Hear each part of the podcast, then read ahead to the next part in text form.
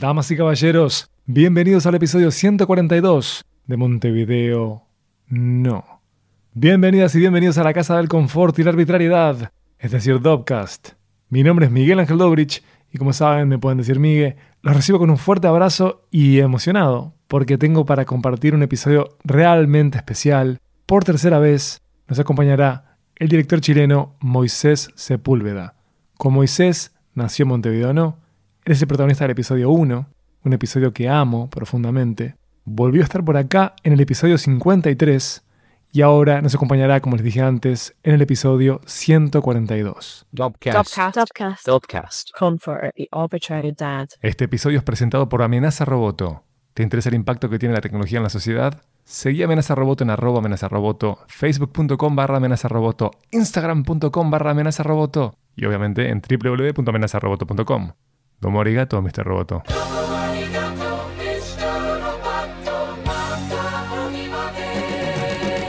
Damas y caballeros, cada cual tiene el boyhood que se merece y este es el que hemos venido edificando, sin ningún plan, con el cineasta chileno Moisés Sepúlveda. Él es el director de Las Analfabetas y de Gran Avenida. Con Moisés grabamos previo a la victoria de Boric en Chile y hablamos sobre tres capas del futuro, el laboral, el personal y justamente el de Chile. Escuchanos desde donde prefieras, Apple Podcast, Spotify, TuneIn, Castbox, SoundCloud. Y si, por ejemplo, tenés ganas de escucharnos desde Feedly, si tenés esa patología, avanti, levantá nuestro RSS y dale de punta. Te acompañamos con confort y arbitrariedad. Estoy interesado verdaderamente en tener diálogo fluido con ustedes. Saben que me pueden escribir desde facebook.com barra Dopcast. Lo pueden hacer también desde el Instagram de Dopcast. Y por supuesto, tenemos la chance de pimponear desde Twitter en arroba Dopcast y en arroba mvdnopod. M corta D no pod. Puse énfasis en esa de final, ¿eh?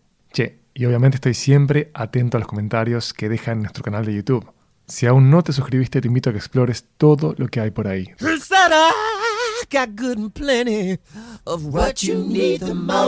Los dejo con uno de mis seres humanos preferidos, a tiempo de cierre de año, en contexto de segunda temporada de pandemia, con Moisés en una hamaca paraguaya y yo desde el living de mi casa. Les deseo lo mejor para 2022, ¿eh? Fuerte abrazo y con confort y arbitrariedad, escuchamos a Moisés.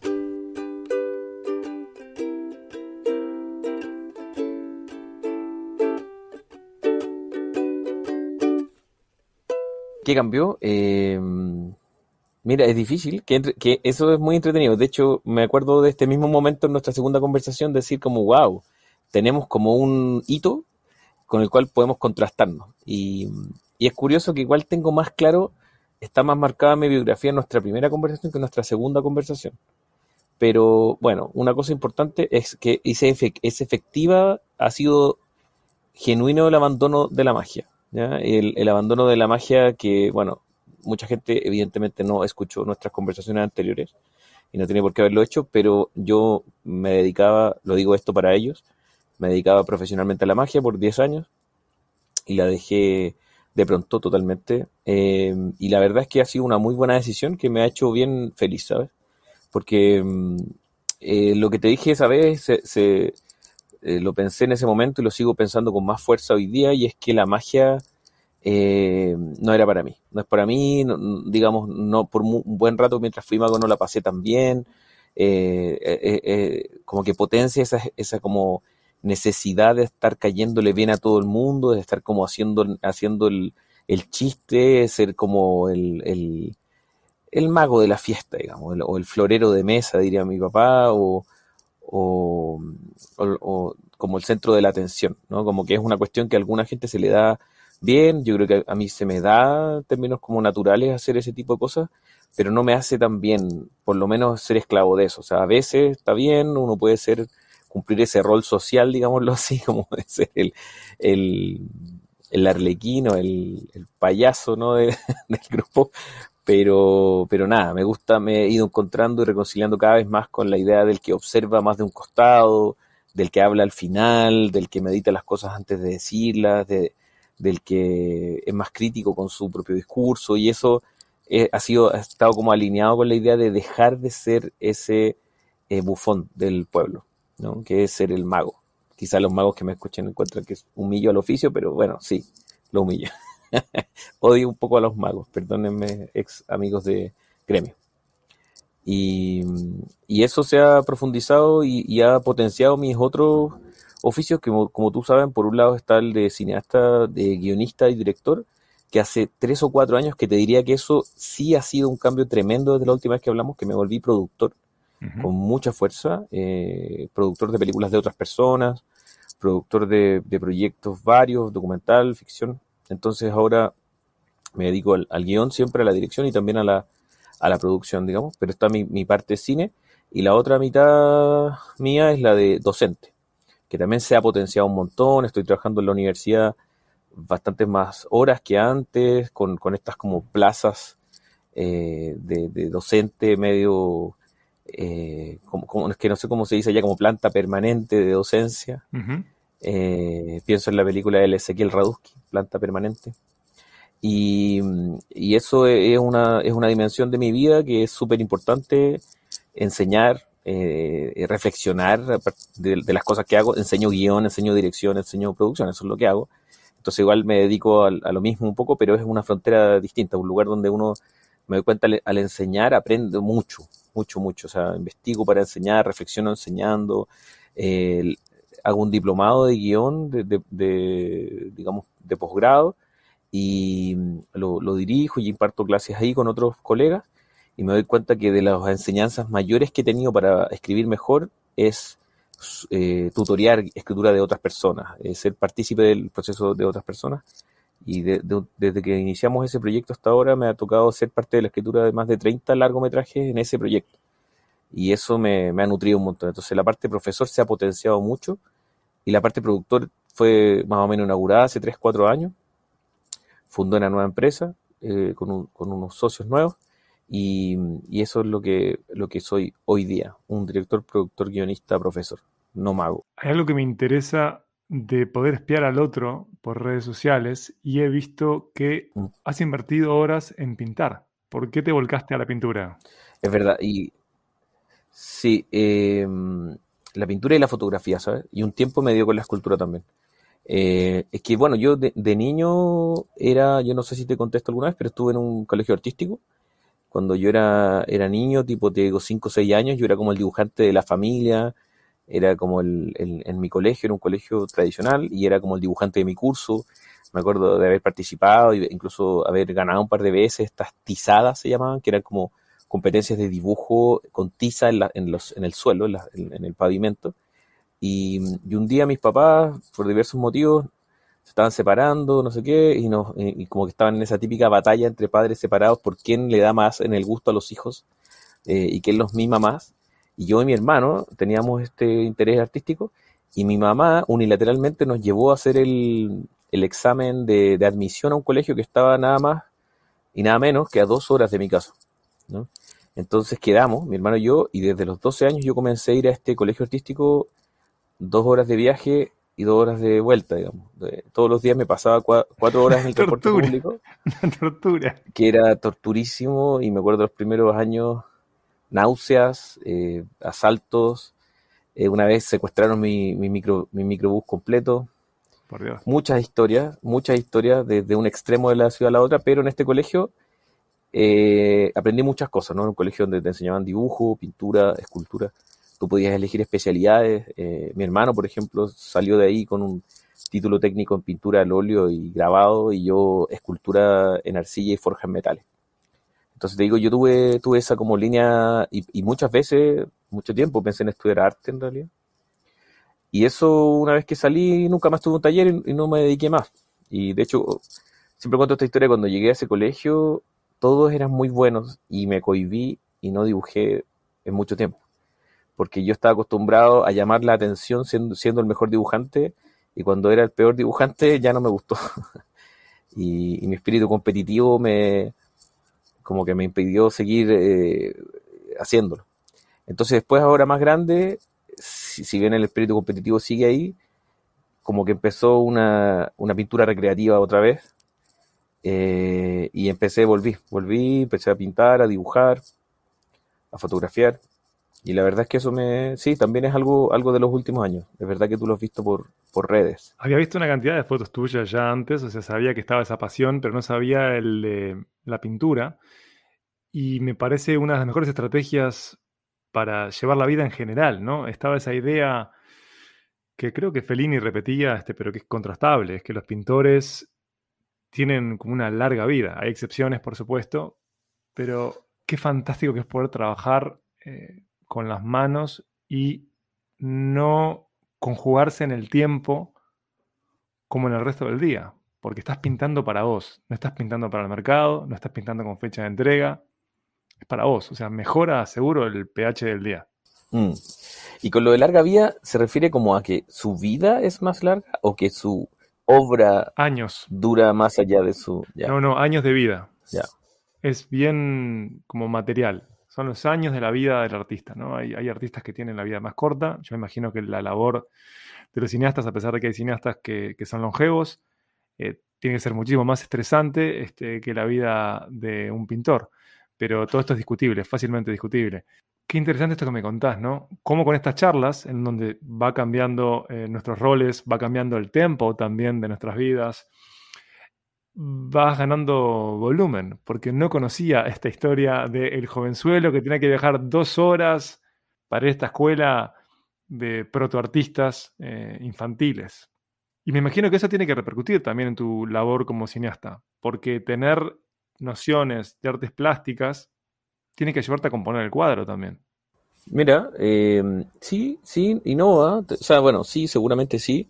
Aunque yo te diría, si yo tuviese que, que definir mi, como mi, cuáles son mis pilares, ¿no? Como en el mundo de la dirección de cine, o sea, en el cine en general, porque son tantas disciplinas que se juntan en el cine, o sea, tú, está la música, está la actuación, está el guion, está la producción, las finanzas, está, bueno, muchas disciplinas, ¿no? Y, y yo creo que tú puedes tomar a cualquier persona que se dedica al mundo del cine incluso solo directores y directores, y preguntarles como cuál es tu zona segura, ¿no? ¿Dónde está tu, pilar principal, ¿no? Algunos te dirían, no, para mí es la fotografía. Yo soy director, directora, pero yo pienso en la luz, pienso en, el, la atmósfera lumínica. Y otros te dirán, eh, no, lo mío es la dirección de arte, ¿no? Eh, yo diseño los colores, yo pienso eh, en, paletas de colores, no sé qué. Otros te dirán, lo, lo, mío es el ritmo, ¿no? Y bueno, sí, en esa, en esa como cuestionario yo te diría lo mío es eh, actuación y dramaturgia, como eso es lo que a mí aparentemente se me da eh, más fácil o, es donde más me meto, ¿no? Eh, escribir, preguntar sobre los conflictos, transformación de personajes, y eso sea en el papel o sea trabajando con actores. Me gusta mucho el trabajo con actores, me gusta mucho el teatro. Entonces, según yo, mi, mi percepción de mí mismo, como la parte más como del encuadre, más plástica, no es la más fuerte. Sin embargo, la percepción que tiene uno de sí mismo no vale nada, yo creo, porque, porque eso no, no, son, son traumas que uno trae y ve lo que ve, y me doy cuenta de colegas eh, que, que, claro, trabajan desde, otro, desde otra musculatura, con, con, con, otra prioridad. Todos terminamos haciendo una, una, pieza audiovisual, pero ¿qué es lo que pones primero? Pones primero la cámara, pones primero el actor, ¿no? Siempre hablan de esos dos tipos de forma de afrontar el set. ¿Qué, qué pones primero? ¿Qué, qué, ¿Qué manda? Y el resto está en función de eso después de haber puesto ese primer pie. Y, y, en mi caso siempre he sentido que es más evidente la dramaturgia y la actuación. Y, sabes que ahora que me meto más de lleno en la pintura, más adulto y en la, en la fotografía, sí, siento que estoy como puliendo algo que siento en deuda. Como, como eh, crear a partir de imágenes y no a partir de ideas, no a partir de conflictos. Eh, que una cosa evidentemente no elimina a la otra, pero, pero siento más que una fortaleza y siempre lo he sentido como una, más una deuda. Cuando vi Gran Avenida, noto esto que decís, es como muy interesante cómo se retratan los espacios que hacen al contexto de los personajes, el tipo de ángulo que ustedes utilizan para retratar, por ejemplo, edificios en obra o para retratar desde lugares elevados el tráfico. Este, para mostrar a las personas ¿no? de clase trabajadora que están por allí. Y de hecho es como muy interesante cómo te acercás a, estos no personajes, digamos, ¿no? estas personas este, que hacen al lugar. Porque es una mirada, no sé si coincidirás conmigo, ¿no? Pero yo la veo como de respeto te diría que de afecto, de cómo se ve a la gente este, que puebla los lugares por donde transcurre gran parte de las historias, por donde transcurren gran parte de las historias de, Gran Avenida. Y me hizo pensar en, que quizás esto sea una mega exageración, este, pero me hizo pensar en el eclipse de Antonioni, de la importancia de, estos espacios y estos espacios vacíos, ¿no? Mm. Y, que hay, como un alto contraste, me parece, entre las analfabetas y, Gran Avenida eh, en relación mm. a, a, esto, ¿no? A, la apuesta de los espacios, creo yo. No sé qué opinión te merece esto como muy mal bosquejado y narrado. Eh, ¿Te puedo ver que me repitas esa reflexión? Porque no la escuché por mi conexión. Te lo digo en serio. La conexión falló y llegó un robot así. yo tengo muy mal internet, estoy conectado desde el teléfono. vivo en un lugar donde no hay, no hay fibra óptica ni eso y entonces a veces falla. ¿Dónde estás viviendo, Moisés? En Santiago, en Providencia, en el centro de Santiago, a 10 cuadras del, de la zona cero, que llaman así al, centro de la revuelta social, que es un tema que no que todavía no tocamos, pero seguramente vamos a llegar por ahí. Y estoy acá cerca. y, es como un condominio antiguo donde no hay trazado de tecnología, no hay tecnología todavía puesta para la fibra óptica. pero vivo en medio de la ciudad, solo que en este condominio no hay eso. Mira, algo me dijiste de, las analfabetas y ahí parece que te perdí. Te decía que noto como una evolución en relación a la puesta en escena, en relación a las analfabetas, en Gran Avenida, porque es más que interesante cómo ustedes deciden retratar a los espacios, el tipo de ángulo que, utilizan, ¿no? Cómo van por el contrapicado a retratar este edificio en obra, por cómo van por los ángulos picados, a retratar el tráfico, por cómo ubican para mí de una manera como digna y, afectuosa a las personas que están en el universo de Gran Avenida. Y digo personas y no personajes, me refiero a los transeúntes, ¿no? las personas que están en la calle. Ahí. Y lo que te decía es que quizás sea una exageración, pero me hizo pensar este lugar que ocupan los espacios en la ciudad en el eclipse de Antonioni, eh, que no sé si la viste o no. Sí, hace mucho tiempo. Creo que hay una evolución de tu parte que escapa al concentrarse en los conflictos y que hace a la densidad del espacio, ¿no? Cómo ese contexto eh, pesa y enriquece las historias que vos narrás ahí. Sí. Fue eso lo que dije como muy torpemente antes, que no sé si se cortó ahora o no. Em, pero fue eso. Sí, bueno, eh, esta, sí, yo creo que efectivamente la película tiene un, diálogo mucho mayor con la ciudad. Bueno, se llama Gran Avenida, que es el nombre de una de las principales avenidas en Chile que conectan el centro de la ciudad, o sea, Santiago de Chile, que conecta el centro de la ciudad con el sur, con las capitales, con las eh, comunas del sur, que son comunas de las más populosas, de clase media, media baja, donde, digamos, eh, se moviliza toda la población a trabajar al centro o, los lugares de las clases eh, más altas. Entonces yo, cuando era niño y estaba en este colegio que te comentaba, vivía en un extremo de la ciudad y estudiaba en el otro. Ambas zonas como de clases medias, medias humildes, pero yo pasaba por el centro, pero iba de un extremo al otro y una de las arterias principales que yo usaba era Gran Avenida. Eh, esta calle que recorría todos los días. hay dos ejes, ¿no? Vicuña Maquena es una, que es que es la calle donde vivo ahora, digamos, al centro, y, el otro es eh, Gran Avenida. Y Gran Avenida, en realidad se llama Gran Avenida José Miguel Carrera, pero todo el mundo la conoce como, como Gran Avenida. Y, para mí, eh, digamos, todos los días era muy divertido mirar por la ventana en esa calle, mirar ese lugar, mirar a los negocios, mirar como toda una fiesta comercial y al mismo tiempo la decadencia de los edificios, de los lugares, los trabajadores. Entonces, de alguna manera, Gran Avenida es un es la idealización o mi, o mi, o mi dibujo de lo que era ese viaje diario. Y, en ese viaje diario, eh, yo, si bien nunca viví ahí, muchas veces me, me estaba escuchando, que te veo pegado. Claro que sí. Sí, ah, ya, que mi señal parece que me traiciona la imagen, pero el sonido parece que no. Bueno, entonces todos los días yo me bajaba en esos lugares, o sea, me bajaba a veces ahí a comprar, a, pelucear, decimos acá, o hacía una cimarra, me quedaba por ahí, habían cines, había negocios. Entonces, creo que, que, de alguna manera hay un, hay un cierto enamoramiento por la zona, ¿no? Como la visualidad de, de, esa zona. Y si bien más grande, he tenido la oportunidad de habitar unos espacios más privilegiados y donde yo vivo, claro, son, son como lugares privilegiados de la ciudad. Eh, cuando filmamos la película, una de las primeras decisiones que tomé, antes incluso de saber que la película iba a ocurrir en Gran Avenida, que se iba a terminar llamando Gran Avenida, fue no filmar en estas zonas privilegiadas, ¿no? que además de ser zonas eh, eh, privilegiadas, son, han sido muy filmadas, ¿no? Son como las zonas honderas del, del, de la capital, ¿no? Que salen en, televisión, en películas, en fin. Y como quería remitirme a cierta, como, a ciertas zonas que me eran más familiares y que estaban eh, más conectadas con mi infancia. Entonces, al decidir filmar en, en esas zonas, llegamos, empezamos a locacionar y llegamos a Gran Avenida. Y ahí viene como todo eso, eso esa conexión emocional con la ciudad. Entonces, de alguna manera la película es una especie de tributo, pues, concepto que no me gusta demasiado, pero, pero está, está conectado como con un cierto enamoramiento, igual.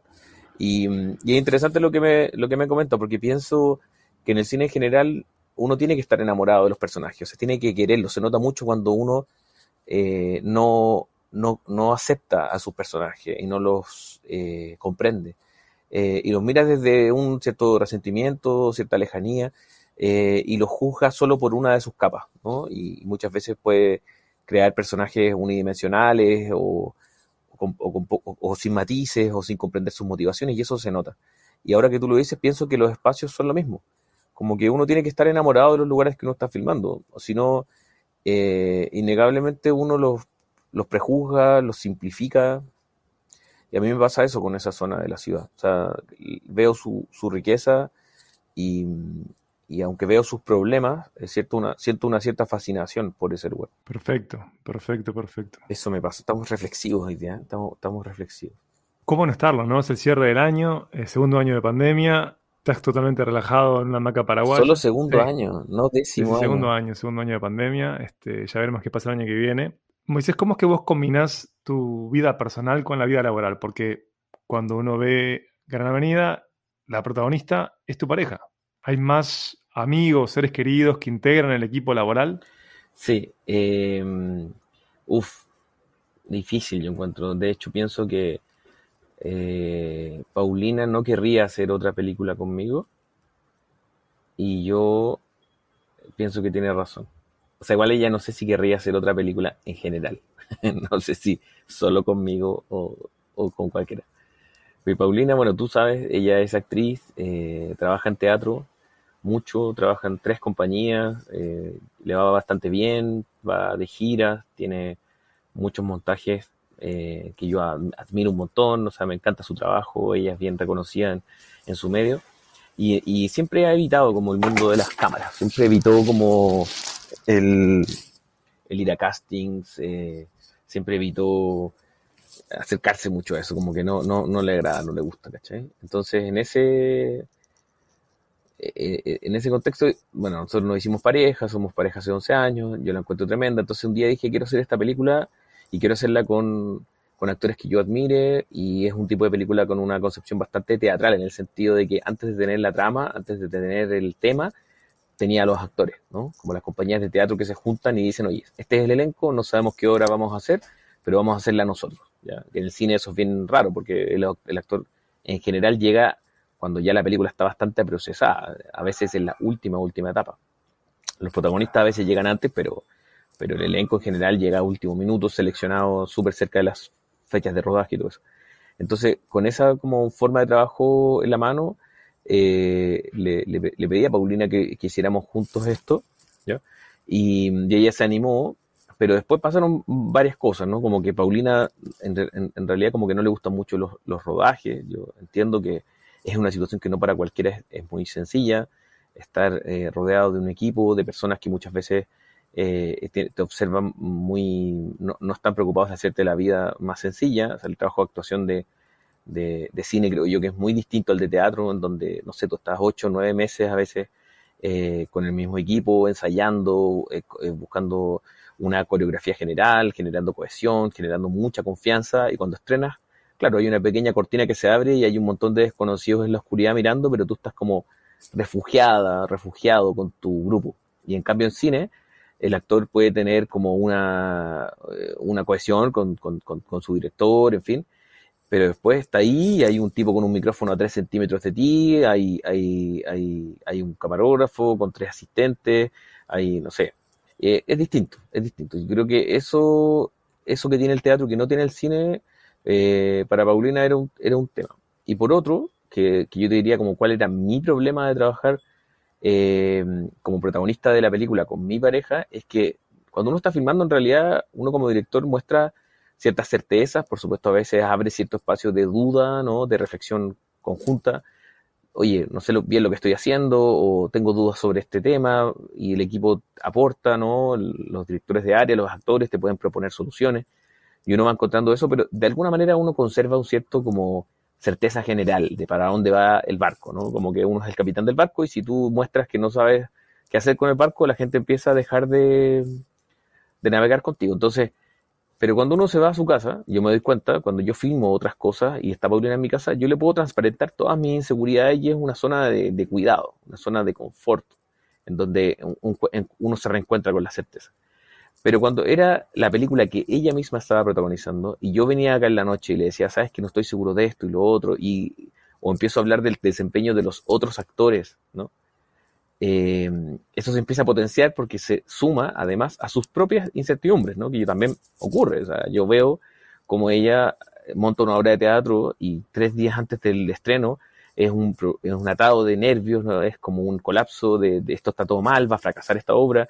Y yo en esos casos represento un espacio de calma, ¿no? Como, mira, no está mal, yo la vi, está bien, eh, siempre pasa esto, al, final hay nerviosismo, pero está todo bien, hay como un espacio de, calma. Entonces, eso es, los dos necesitamos como esa isla a la cual volver en la noche, ¿no? Como esa playa segura. Y cuando estábamos trabajando juntos, no existía. Y mis inseguridades yo se las contaba a ella y se potenciaban con sus inseguridades. Entonces, al final tuvimos que, de momento decidimos no hablar de la película. Como que llegamos a casa y no se habla de la película. Para poder estar nosotros con la paz habitual con la que convivimos. ¿no? Entonces, eso ya le ponía un, un, un, eh, problema al asunto, yo creo. Eh, y, por otro lado está lo que te dije antes, ¿no? de, de, Paulina en general con los rodajes.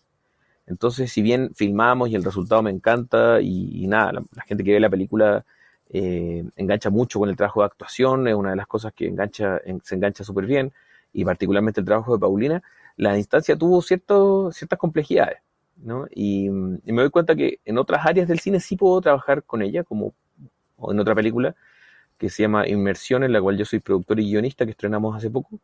Eh, Paulina hizo la dirección de casting, por ejemplo. Y en ese contexto, trabajando juntos, era totalmente distinto, ¿no? Era, era totalmente distinto porque no sé bien por qué, pero eso funcionó, digamos, vamos, vamos probablemente a repetirlo y los dos estamos de acuerdo en, el, en el asunto de protagonizar eh, eh, filmaciones mías, yo creo que está más difícil. Qué interesante esto que me decís, qué interesante.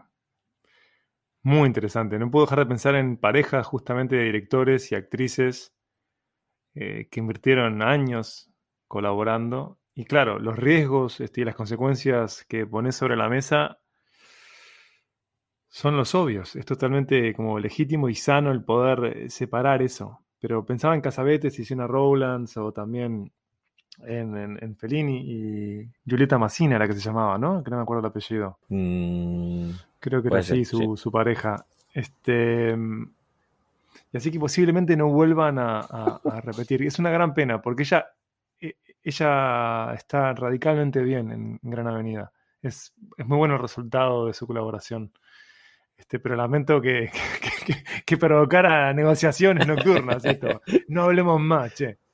No había confesado esto, no había confesado esto a nadie. Mientras lo estaba diciendo, estaba pensando en, en, desfiar la En editarlo, en editarlo. Este, y que no esté, y que no esté. Pero bueno, eh, llegamos a, a una verdad este, nada menor y me imagino que útil para todas las directoras y directores que nos escuchan no colaboren con las parejas, tiene consecuencias. Eh, bueno, sí, igual es un clásico esta cosa de como no mezclar el trabajo y, el amor, cosas así, ¿no? Como tiene sentido, porque también existe como cierta independencia y horizontalidad que hay que tener, eh, que se ve amenazada, o sea, no sé, pienso en escenas difíciles, pienso en críticas y cuando es alguien que siente, por, ¿por qué sientes un amor profundo? Es difícil, ¿no? Trabajar puede ser bueno, pero puede ser malo también. En este desorden de nuestro diálogo, quiero ir por otra pregunta grande, ¿no? Antes te preguntaba qué había cambiado desde la última charla que tuvimos hasta ahora, en vos, en tu vida. Y ahora quiero preguntarte cómo apelar al ciudadano, ¿qué es ser chileno hoy? Porque las identidades se construyen y van cambiando. Y ustedes están en un momento histórico que es mega interesante. Entonces, de manera crítica te pido que intentes definir qué es ser chileno. Ha sido complejo todos estos días en donde están como eh, sobre la mesa modelos de Chile, eh, modelos de, o sea, formas de ver el mundo tan diferentes y tan encontradas, aplicadas a Chile. No estoy pensando en este, en este preciso momento, que estamos en medio de una primera y segunda vuelta presidencial con dos candidatos que representan a mundos opuestos, ¿no? Se habla mucho que son extremos. Yo no creo que son, son extremos. Creo que uno es más extremo que el otro, pero más allá de eso, eh, uno, uno, uno de alguna manera siente que lo que uno es es lo normal, ¿no? Como que uno, uno es representativo de algo normal de Chile, ¿no? Como yo, yo soy así, así somos los chilenos. Y, y en este contexto, cuando uno se expone a personas que son tan distintas, con orígenes tan distintos, con sistemas valóricos tan distintos, donde uno dice, chuta, parece que yo no soy tan como pensaba que éramos todos, o, ellos eh, no son como yo pensaba que éramos todos. Eh, y, creo que eso, dentro de todo como ejercicio, al menos en teoría, me parece notable, como, como esa sensación de, de como abrir los ojos y ver aquello que es muy distinto a uno. Creo que es bueno, es maduro verlo y es difícil procesarlo, pero es bueno procesarlo y empezar a pensar, incluso como con los idealismos que uno puede tener, políticos, ideológicos, eh, decir está bien, puedo luchar por eso, pero hay mucha gente que es muy distinta a mí, que piensa muy distinto a mí, que le, tiene miedo quizás a lo que yo pienso o, lo tiene fanatismo o como sea, y tengo que considerarlos dentro de mi operación y no invisibilizarlos, no hacer como que no, no existen y de alguna manera tratar de llevar adelante esta como agenda ¿no? que yo tengo, sin considerar a ese otro muy distinto. Entonces ahora estos otros muy distintos en Chile han surgido.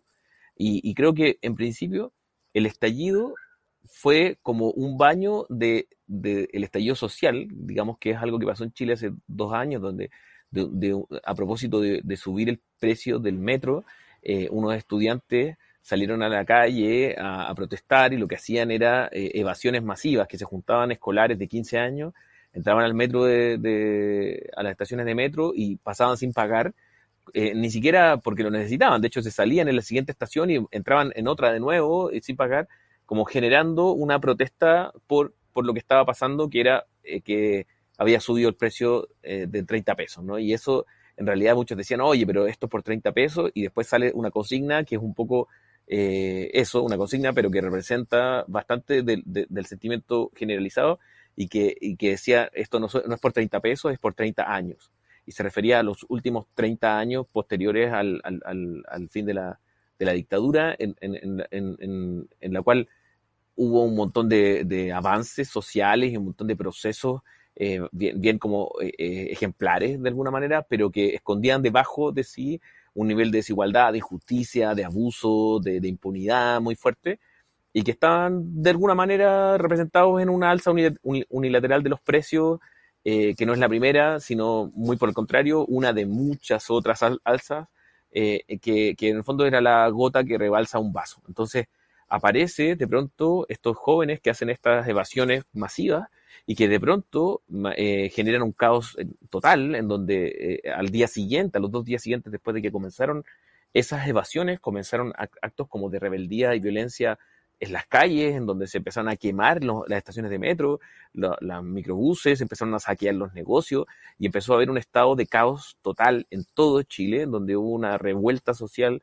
un poco que nadie sabía por qué ni para qué, pero todos intuíamos de que, de que se debía a esta como detonación de los estudiantes Y, entonces todo el mundo decía que esto eran unos violentistas, aislados, no sé qué, pero mucha gente salía a la calle. Yo me acuerdo de haber salido con mi cámara de fotos ese mismo día a la calle y ver un tipo que, si bien no conversé con él, bien podría haber sido, no sé, un ingeniero en, administración de empresas que estaba quemando y pateando unos letreros de la calle, ¿no? Sea, estamos hablando de personas que uno dice, oye, esta persona es hija de la meritocracia, de los avances del país, y tiene un descontento muy grande con todo y está haciendo fuego en la calle con la señalética eh, pública, ¿no? Entonces, después, exactamente después, una semana después de esos incidentes, se genera una marcha y se llamó la marcha más grande de la historia, se le puso así antes de, que llegáramos ahí, y cuando llegamos, eso fue cierto, fue la marcha más grande de la historia, con millones de personas en la calle. Eh, entonces, de pronto, todo el mundo dijo, oye, parece que el descontento es masivo. Y ahí viene el problema de la etiqueta, de qué descontento, quiénes son, qué piensan, ¿cierto? Entonces ahí empezó a pasar que todos mm. nosotros, todos nosotros que estábamos en la calle, empezamos a, decir, yo salgo por esto, por tanto el resto sale por eso también. Entonces asumimos que todos éramos más o menos iguales, asumimos que estábamos más o menos por los mismos motivos. Y yo creo que hay, efectivamente hay cosas que eran las mismas para todos y como una definición bien general, pero nos dimos cuenta hace poco que en realidad no éramos tan, eh, no estábamos tan en la misma, ¿ya? En el sentido de que salimos millones a las calles. Poco tiempo después se firmó un acuerdo de cambiar la constitución, ¿ya? Eh, con un, con un, primero a partir de un plebiscito que eh, se aprobaba o no se, o se rechazaba esta idea. Después se elegían los constituyentes, personas que van a escribir la constitución. Entonces, en principio, en el apruebo, todo, el mundo que era más como del mundo, del mundo conservador, que quería mantener la constitución, nos mantenían o, ellos decían no es, no es verdad que Chile quiera cambiar la constitución. Y hasta último minuto, incluso con encuestas que decían, oye, esto no es algo tan masivo como ustedes creen, 80% del país dice sí, cambiar la constitución. ¡Wow! Y ahí ese grupo de la sociedad abrió unos ojos a decir, concha, no eran todos, no pensaban todos igual como pensamos nosotros. Y, ni siquiera todos. La gran mayoría piensa diferente a nosotros. Y, yo me, me acuerdo de esos días esas personas estaban así en el suelo, ¿no? Con la moral en el suelo. Después vino la elección de los constituyentes. Y en la elección de los constituyentes, un hecho muy claro es que la derecha tradicional quedó bastante en el suelo, muy disminuida, que no, logró elegir ni siquiera un 30% del, del, total de los escaños de los constituyentes, un número particularmente importante, porque si tienes menos de un tercio no puedes ni siquiera eh, vetar, ¿no? No puedes, por supuesto, aprobar nada, pero no puedes ni siquiera rechazar artículos porque no tienes los escaños suficientes eh, de, lo, que exige el quórum eh, eh, mínimo para poder tener un voto relevante.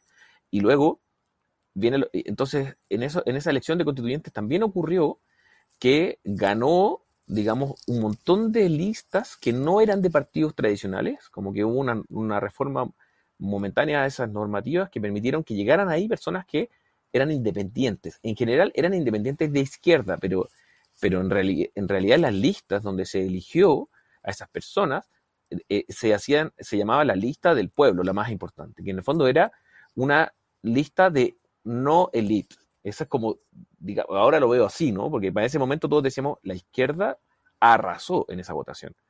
¿Y qué pasó? Eh, veníamos con una prueba, con unas millones en las calles, que todos los, los, que estamos como más ideologizados de izquierda decíamos, Chile se izquierdizó y, salió a reclamar contra los abusos de este sistema económico en el cual habitamos. Después el apruebo, 80% rechazan, eh, o sea, perdón, aprueban la nueva constitución. Y la constitución que nosotros tenemos la puso Pinochet y una constitución bien de derecha, eh, bastante, bastante derecha, que, no, que, que, que, entonces rechazarla era como que Chile se izquierdizó, otra señal.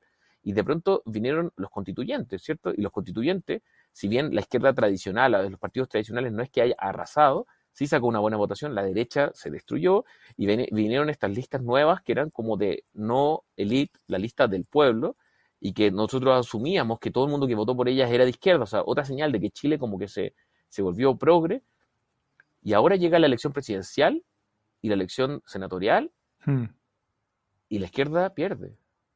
Y es como algo que, como que todos decimos, eh, no eran todos como, eh, como nosotros, ¿no? Y yo, en este contexto, todos empezamos, yo en el mundo que habito es como, espérate, que parece que interpretamos mal las cosas.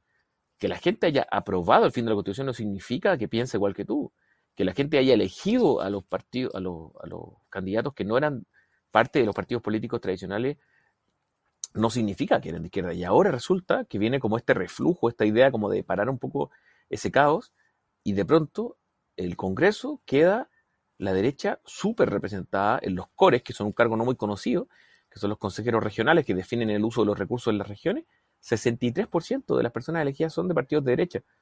Y en la presidencial, eh, el, candidato de izquierda que más sacó, sacó 25-26%, y el, el, más votado es un tipo como Trump, como Bolsonaro, que sacó el 28%. No, digamos, es una mayoría eh, eh, relativa, pero, pero mayoría igual. O sea, como que ahora, como que en el fondo este, esta idea de que yo interpreto al que está parado al lado mío, que como si fuera un, de, un modelo de pensamiento muy igual al mío, queda como eh, suspendida en el aire. Entonces, la pregunta de qué es ser chileno hoy día está en cuestión de manera súper nítida, para mí, por lo menos. Y, en este momento estamos en un ejercicio de, segunda vuelta, en donde los dos candidatos que están pasando hacia el final de la, hacia, hacia, hacia la elección final, uno es de extrema derecha, es decir, que a la derecha de él no hay nada, no hay, no hay más derecha, y el otro es de izquierda, yo sostengo que no es de izquierda eh, radical, eh, no es, eh, digamos, lo que en Europa se llamaría, se llamaría socialdemocracia, y hay muchos partidos y movimientos de izquierda a la izquierda de él, digamos, pero para ojos de la elite chilena él es de extrema izquierda, y, y digamos, estamos en este momento, yo, yo participo activamente de, de, la campaña de Gabriel Boric, que es este candidato de izquierda, y, estamos como queriendo, de alguna manera, eh, dialogar con otras personas que si bien pueden tener sensibilidades más, más de izquierda, más, de, justicia social, no piensan igual que nosotros y tenemos que sentarnos a conversar y dejar de eh, asumir que porque marchamos millones, de, que por el 80% de la sociedad votó a prueba al cambio de la constitución, pensábamos todos de una manera, o sea, no, no era así. Eh, habían puntos en común, pero no, no éramos todos de la misma matriz ideológica en esta pérdida de la inocencia progresista, igual, según Arras, están en un gran lugar, porque hay mucho para construir en conjunto, está la chance de establecer puentes con otros y de que justamente exista la posibilidad de definir de más de una manera este, Chile, pero encontrar ese núcleo común. No, esto puede ser visto como un mal desenlace, pero es prometedor. Mm. ¿No crees? Sí, sí, sí, no. Yo, yo lo considero. Eh, o sea, siempre es bueno ver que, mejor ver que no ver. Eso, saber que no saber. ¿no? Y, salir de esa como engaño, autoengaño, de que estoy rodeado de puras personas iguales que yo. Eh, y creo que, que en esa, como bajo esa certeza de que es mejor ver que no ver, es mejor llegar a un acuerdo que no llegar a un acuerdo. ¿no? Y que no, y que no en el fondo no se lleve la torta algunos sin que el resto participemos de la discusión de ese acuerdo. Entonces lo, veo como un momento como históricamente privilegiado, sin duda, sin duda. Considerando este contexto, ¿no? Es hacia dónde vos querés volcar tu vida, ¿no? ¿Qué crees que, em, o qué te gustaría que pase? Y esto va en el plano personal, en el plano laboral y como ciudadano? ¿Qué te gustaría que se dé en los años venideros? Porque estamos en un momento de nuestras vidas en donde podemos eh, estructurar y, no solo fantasear, sino planificar ¿no? de manera cuasi estratégica hacia dónde queremos ir, qué queremos de lo que nos queda. Mm. ¿Qué querés hacer? Sí, ah, social, en términos sociales, que me parece, es, tonto, es ingenuo quizá pensarlo, pero eh, eh, socialmente hubo un, antes y un después en Chile, eh, que hace mucho no lo había, y que solo es equiparable, lo dicen muchos analistas acá, a, la posguerra europea, como cuando los países se rehicieron a partir de eh, el acabose que significó la guerra. Cómo se redefinieron, cómo, cómo la, la, infraestructura pública, la justicia social, tomó forma a partir de un descampado, ¿no? Cómo, cómo nos reorganizamos. Y eso es como un reset de la sociedad. Y en ese reseteo de la sociedad, que creo que, está ahora tomando curso, me, me, gustaría que Chile caminara hacia una socialdemocracia, eh, en donde exista, por supuesto, lugar para el mercado, para los negocios, en fin, pero hayan ciertas zonas de la sociedad que, que no sean eh, materia de negocio, cuestiones vinculadas a la salud, a la educación, eh, que son un mercado en Chile y un mercado desregulado, oligopólico, que da lugar a un montón de abusos y a una perpetuación de ciertas riquezas y a una perpetuación de ciertas pobrezas, ¿no? de indignidades muy brutales. Eh, eso en, el ámbito social, y, y, digo, ingenuo pensar, o sea, cuando me haces la pregunta, digo, chuta, me es más fácil responder sobre mis ideales, sobre la sociedad, que sobre mí mismo. Como que considero más fácil que la sociedad completa cambie de rumbo a que yo tenga un cambio de rumbo muy brutal. Eh, y, uno, no sé, debería ser más fácil, pero en lo personal, en, el rollo que estoy ahora en este momento es que estamos con mis, con mis estoy súper metido en, el, en, el, en, los sueños de, de construir una, una, una, una, iniciativa audiovisual junto a, mi, a mis socios de, de mi empresa nueva que se llama Juntos Films, en la cual yo escribo y dirijo mis proyectos, pero que estamos, como te decía, haciendo películas para otras personas también y, y, buscando desarrollarnos con socios internacionales también, em, en el cual tengo como, tenemos como el sueño y eso me, en eso estoy pensando todo el día últimamente. ¿eh? Te digo, esto es como mi, mi fantasía del último tiempo, que es como meternos en un rollo de cine, de género, hacer películas, películas de género que tengan eh, un, diálogo súper eh, directo y, buscado, consciente, como con públicos más abiertos de lo que habíamos hecho antes, de lo que yo hice antes, con películas quizá más art house o cinearte, como se llama acá, que son igual, aunque uno no quiera verlo, dialogan muy harto con la elite artística y muy poco con los públicos más abiertos. Entonces ahora me gustaría hacer películas y series a públicos, como te digo, más, más abiertos sin por eso abandonar cierta reflexión, cierta eh, como vocación autoral de que las obras audiovisuales sean un espacio de, emoción y reflexión, ¿no? De, pensar ideas, de pensar la sociedad, de tener una mirada eh, crítica sobre los procesos históricos, ¿no? Pero con un pie puesto en el entertainment. Eh, e, eso, que es como la, tercera vía, si lo viéramos en, la traducción ya más política, es como un sueño que igual de alguna manera tiene una equivalencia con la cuestión política, que es como una mezcla entre mercado e ideales, ¿no? Eh, que convivan. Eh, eh, ahora que te lo estoy diciendo me doy cuenta que existe una cierta como, como fantasía parecida. Y en ese contexto es que nosotros estamos reclutando, trabajando, escribiendo con varios escritores que admiramos un montón, con, directores, con directoras que, que, admiramos y tratando de construir ese camino, construir el camino hacia hacer un cine de género con perspectiva autoral que nos permita eh, eh, darle, eh, hacer, obras con cierta densidad, pero que, no se queden aisladas, que se comuniquen con, los grandes públicos, con los mercados, naturalmente, que generen un ciclo virtuoso que ya no necesite o no dependa exclusivamente de los subsidios y, generar un mercado cultural, ¿no? sin que eso signifique extinguir el cine más experimental, ni las ayudas que eso debe tener, pienso yo, como sociedad, eh, la necesidad de generar una vanguardia que, vaya inventando un camino donde más adelante quizá podamos todos transitar, pero que exista un, un frente audiovisual que no simplemente se rinda ante como la llegada y la creación de contenidos desde afuera, ¿no? Que, que no hablan de nosotros. Digo, no, no es que esté mal, solo que no son suficientes. ¿Te parece viable esto en el contexto de plataformización cultural que puedan llevar adelante este proyecto?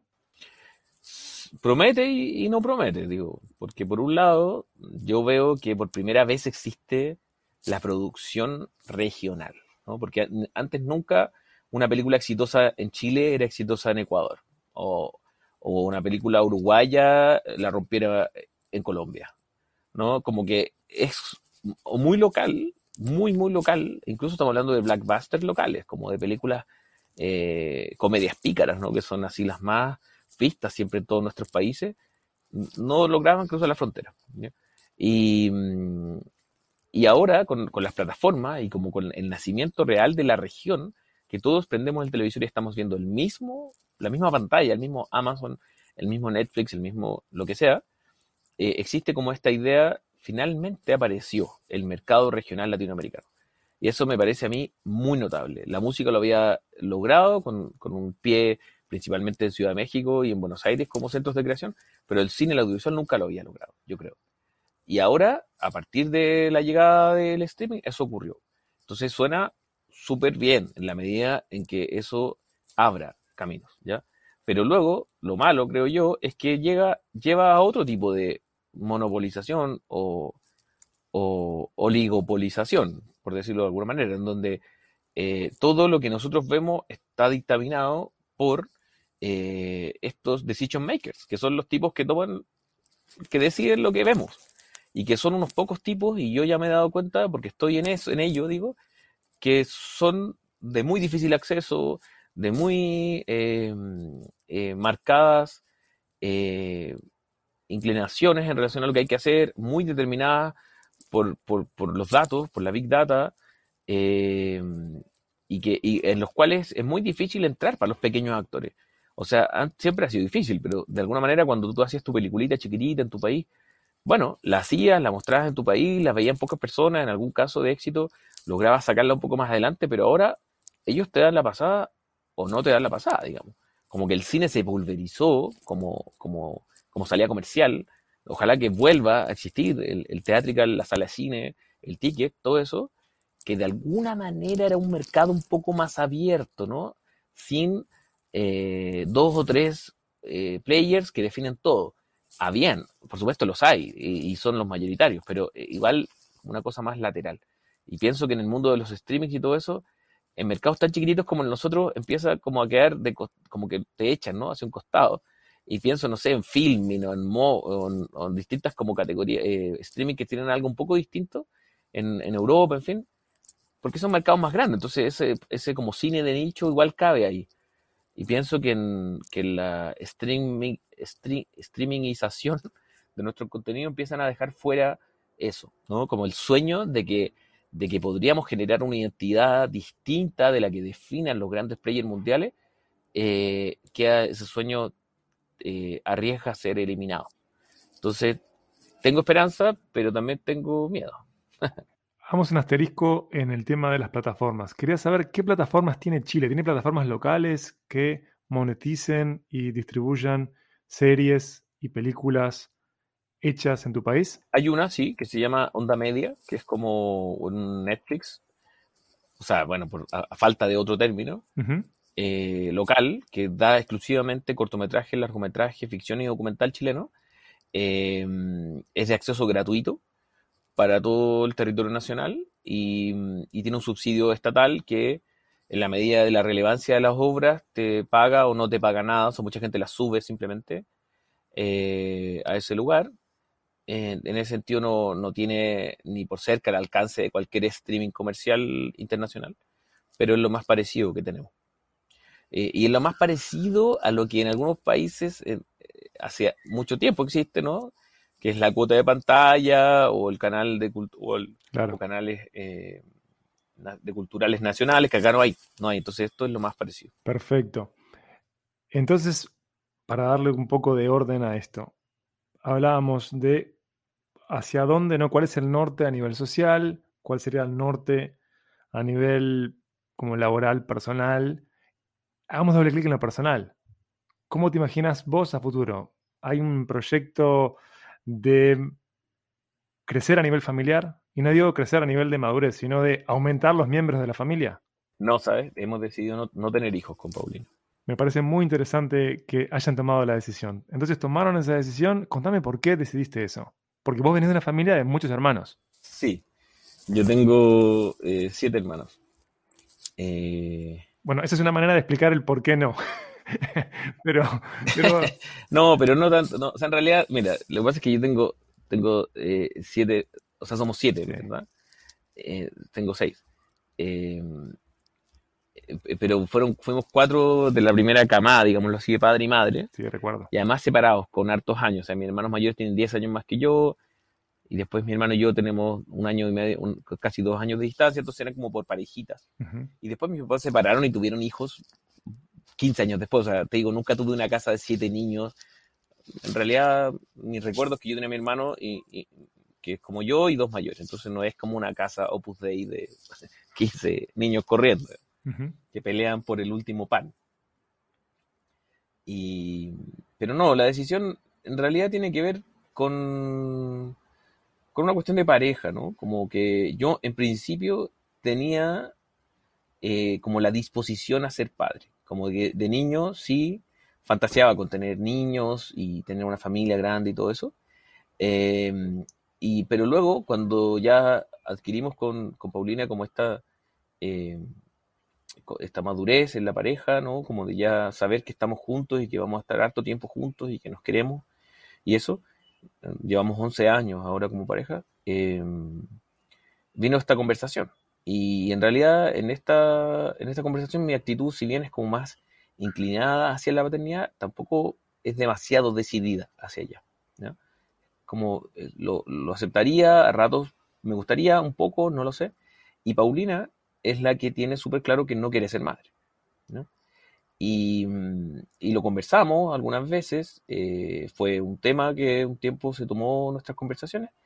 Y, mm, y fue muy impresionante como empezar a escarbar ahí y darme cuenta que en realidad el mundo funciona súper bien, digamos, eh, haciendo, eh, tomando un rumbo distinto al que toman todos, diría yo. No sé si todos, porque no todo el mundo tiene hijos, pero, pero es como la mirada hegemónica y es como natural pensar que uno va a tener hijos, ¿no?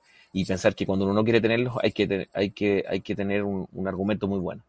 Y descubrir con el tiempo que, que simplemente la decisión de no tenerlos es suficiente para no tenerlos. Entonces, en esta conversación en donde yo tenía como una, un interés relativamente pasivo, sumado a un desinterés por ser madre de Paulina, la- el resultado es que estamos bien así y que no vamos a tener hijos. Vamos a ser buenos tíos solamente. Es un gran plan. Ser buenos tíos es un gran plan. Con mis sobrinas y sobrinos deben pensar que soy mentiroso, pero bueno. Bueno, cada uno define buen tío como puede, ¿no? ¿Tú cuánto tienes, cuántos hijos tienes tú, Miguel? Tres, tengo tres. Sí, claro, tres, ya, ya. ¿Y vienen más? Tres y no tengo chances de tener más. Este, tengo una niña de 10 años y después los mellizos, que son también varón y nena, que tienen 8. Ya. Y ahí cerramos la fábrica. Ya, ya. Ah, ya. Me hubiera gustado un cuarto, eh, te confieso, Moisés. Me hubiera gustado un no? cuarto. Y sí, porque ya es un caos la vida, pero eh, con toda con toda la razón, eh, mi pareja me dijo, no, estás loco, basta. Ah, ya. Tú eres el, el que derecha, empujó más la... El que empuja más la idea. Del cuarto, del cuarto, porque me parece que no, que, que solamente sería eh, e- enriquecedor porque es, es tan... Con esto no quiero invitar a la gente que tenga hijos, cada uno hace lo que quiere y para mí es totalmente respetable, sino que en mi experiencia, que es particular, ha sido tan y es tan disfrutable, y caótico también, agotador, por supuesto, pero tan disfrutable que creo que nunca, que jamás imaginé mm, que fuera tan ma- maravilloso este todo.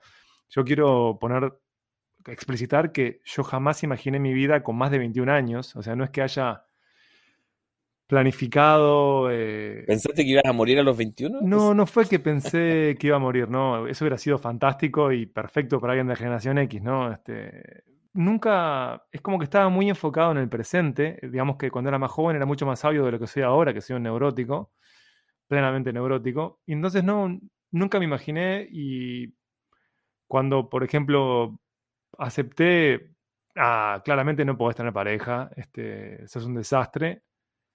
Eh, la vida me fue llevando eh, por lugares eh, impensados y bueno, he terminado teniendo una familia este, que adoro, pero no fue que tuve un proyecto familiar de joven ni que fantaseaba con nada. De hecho, te diría que creo que nunca en mi vida tuve onda con los niños. Es como que no me interesaban. Por eso ¿En serio? Sí, sí, sí, nunca me interesaron. Sí me resultan interesantes eh, los jóvenes, como para mí los adultos mayores, este, pero los niños no me interesaban. Y es un descubrimiento eh, totalmente egoísta, es un descubrimiento que es un lugar común, pero que se me dio al, al ser padre, que fue algo también dialogado. Este, un momento que estábamos hace años juntos y lo charlamos. Yo creo que me tomé un tiempo antes de dar el salto al vacío y se dio. Y ha sido este, fantástico y agotador, ambas cosas. Pero quiero volver a insistir en que con esto no estoy eh, evangelizando. Esto es el, simplemente la experiencia de un eh, ex ateo, agnóstico desde la adolescencia. Eh, ¿Ahora qué? ¿Pero volviste a la fe? No, no, soy agnóstico desde que era adolescente. No, no, no. Nunca hubo fe en mí. Ah, fuiste ateo y luego agnóstico.